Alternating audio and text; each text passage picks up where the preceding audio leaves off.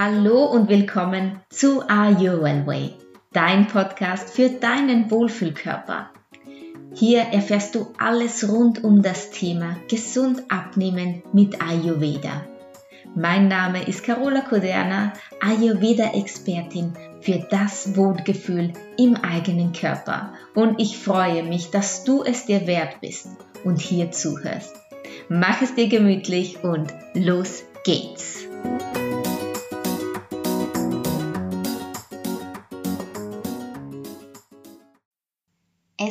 Nach der Dosha-Uhr. Das ist der Titel der heutigen Podcast-Folge, aber ich erzähle dir heute noch ganz viel mehr Tipps, wie du die Dosha-Uhr für dich und deinen Körper, deinen Abnehmweg nutzen kannst. Und da geht es nicht nur ums Essen, versprochen. Hallo und herzlich willkommen zu einer neuen Podcast-Folge. Ich freue mich, dass du wieder mit dabei bist.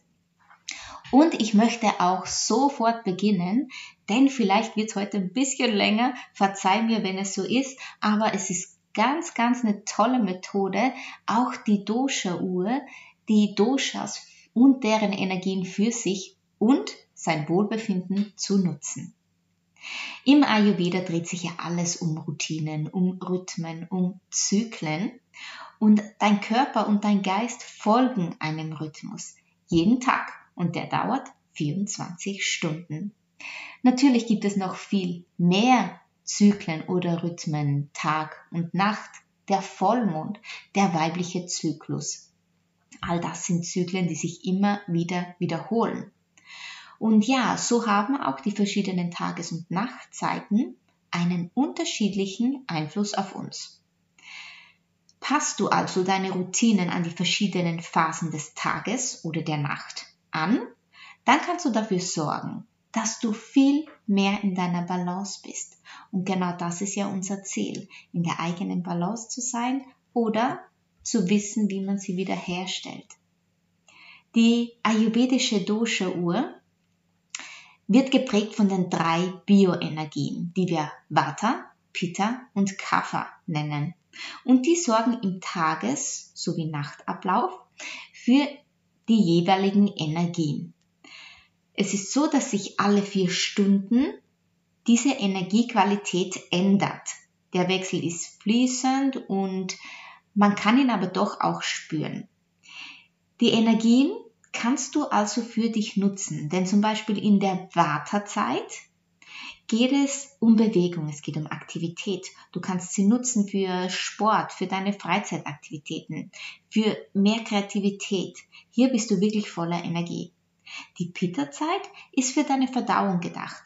Dein Stoffwechsel arbeitet da optimal und tagsüber kannst du sie eben zum Essen benutzen, aber auch um wirklich produktiv zu arbeiten.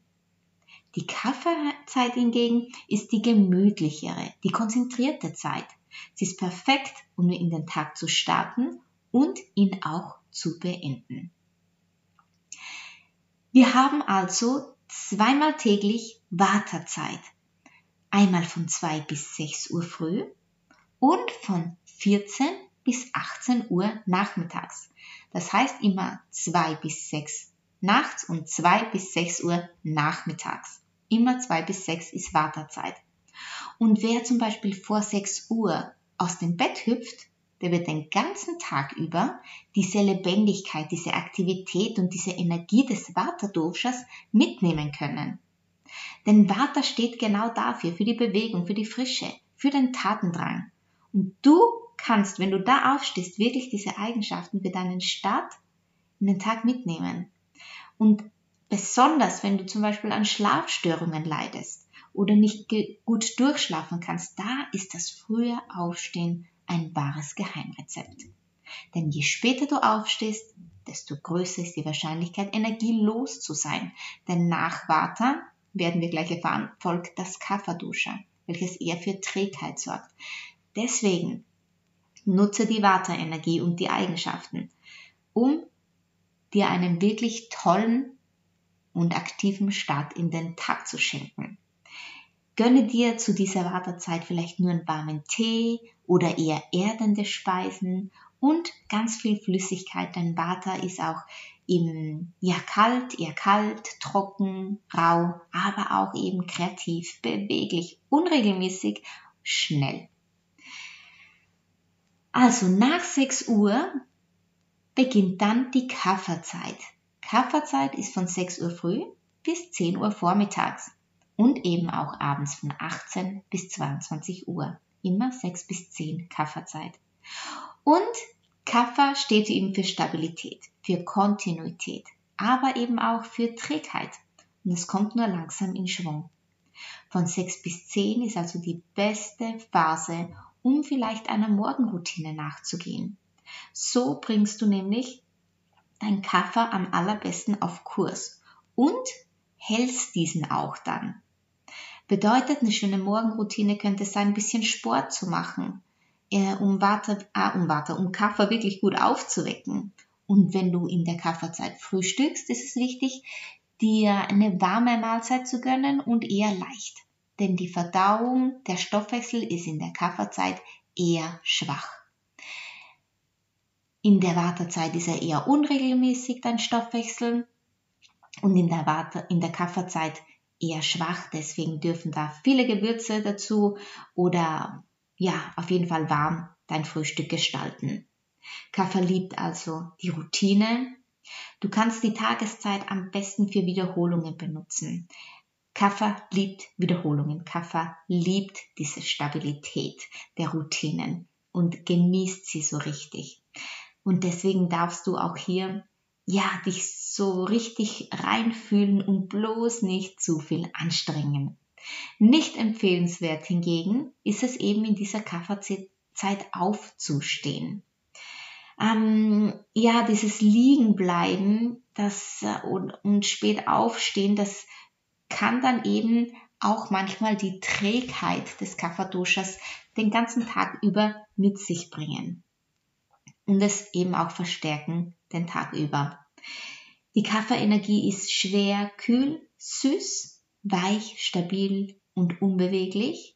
Und man darf natürlich hier auch besonders aufpassen, dieses Kaffer nicht zu stark werden zu lassen, denn das wäre natürlich kontraproduktiv auf unserem Abnehmweg. Deswegen Stabilität geben und Routinen befolgen, das mag unser Kafferduscher richtig, richtig gerne. Dann geht's weiter zu unserer Pitta-Zeit und die ist immer von 10 bis 2 Uhr. Von 10 bis 14 also und dann nochmal von 22 bis 2 Uhr früh. Immer 10 und 2.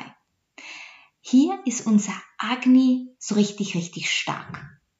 Am Höhepunkt ist es um 12 Uhr mittags und deswegen heißt es ja auch bei uns im Ayurveda, nutze diese Verdauungskraft und nimm die Hauptmahlzeit mittags ein. Du magst gerne Salat und Fleisch und rohes Gemüse. Schwer verdauliche Lebensmittel bekommen dir viel, viel besser mit der Unterstützung eines starken Verdauungsfeuers. Ist ja ganz klar. Also nicht vergessen, halte dein Agni auf hoher Flamme mit Gewürzen und indem du wenig bis gar nicht während der Mahlzeit trinkst, um Pitta nicht zu schwächen. Denn Pitta ist deine Verdauungskraft, zuständig für die Wärme und auch für die Umwandlung. Aber du darfst dir hier auch mal etwas erlauben, was vielleicht abends nicht so günstig ist, wie zum Beispiel einen schönen Salat oder mal ein Stück Fleisch, wenn du Fleisch isst. Andererseits kannst du Peter aber auch nutzen, weil Peter sehr produktiv ist, sehr ehrgeizig, ähm, aber auch ungeduldig und ja, eher aufbrausend und manchmal auch wütend. Mm, ja, das ist, hat auch, das sind diese Feuereigenschaften, die wir uns aber natürlich auch positiv zum Beispiel in der Arbeit zunutze machen können. Das passiert also bis 14 Uhr um 14 Uhr, 2 Uhr nachmittags, ist dann wieder unsere Vata-Zeit dran.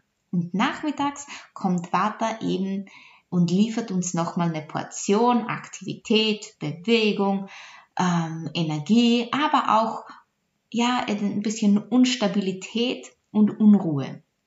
Viele haben besonders ja zu dieser Zeit mit Heißhunger und Essgelüsten zu kämpfen weil ja schon die Batterien so ein bisschen am Leerwerden sind des Tages und ja, diese dann ausgeglichen werden möchten. Und ja, du kannst diese Zeit eher nutzen für, ja, die Phase ist eine Phase der Kreativität, aber auch des Sports, wenn du nicht gerade in der Arbeit bist, ganz klar. Vata will gefordert werden, weißt du, und da können feste Routinen aber helfen, trotzdem gefordert zu sein, aber eben auch die Stabilität zu geben, die Vata so, so sehr braucht. Denn die körperliche und geistige Aktivität zu stabilisieren, ist eine große Aufgabe, denn Vata ist da ziemlich stark. Zumindest wer, wer, eine, wer ein hohes Vata auch schon in der Grundkonstitution hat vielleicht.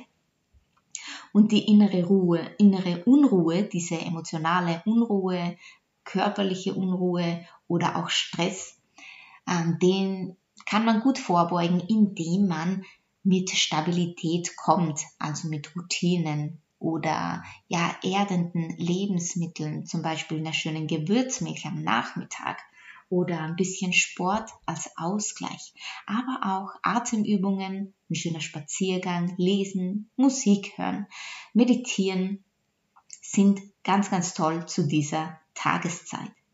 Und dann geht's weiter zur nächsten Kafferzeit, die zweite Kafferzeit 18 bis 22 Uhr.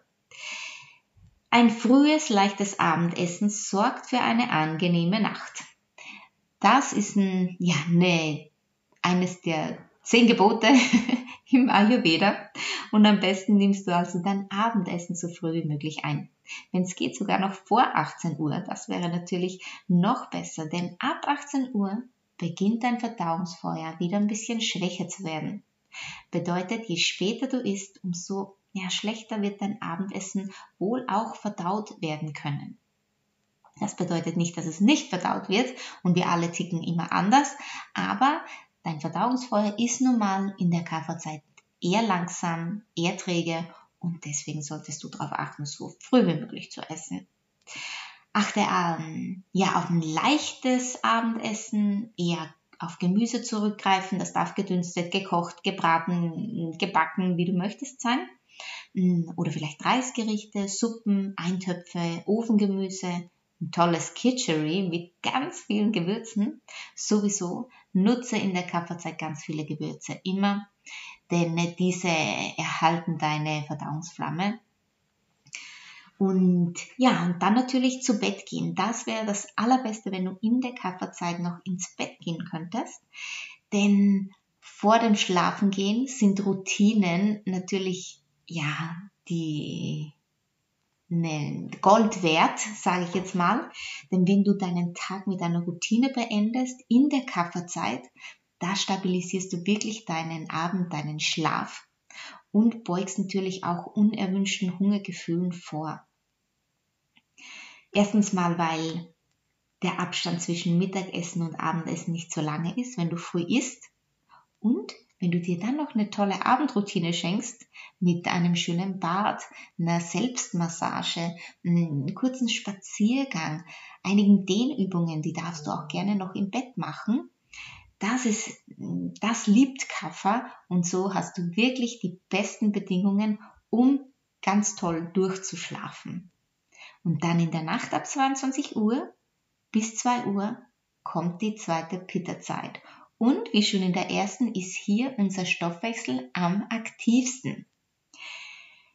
Das Umwandlungsprinzip tritt wieder in Kraft.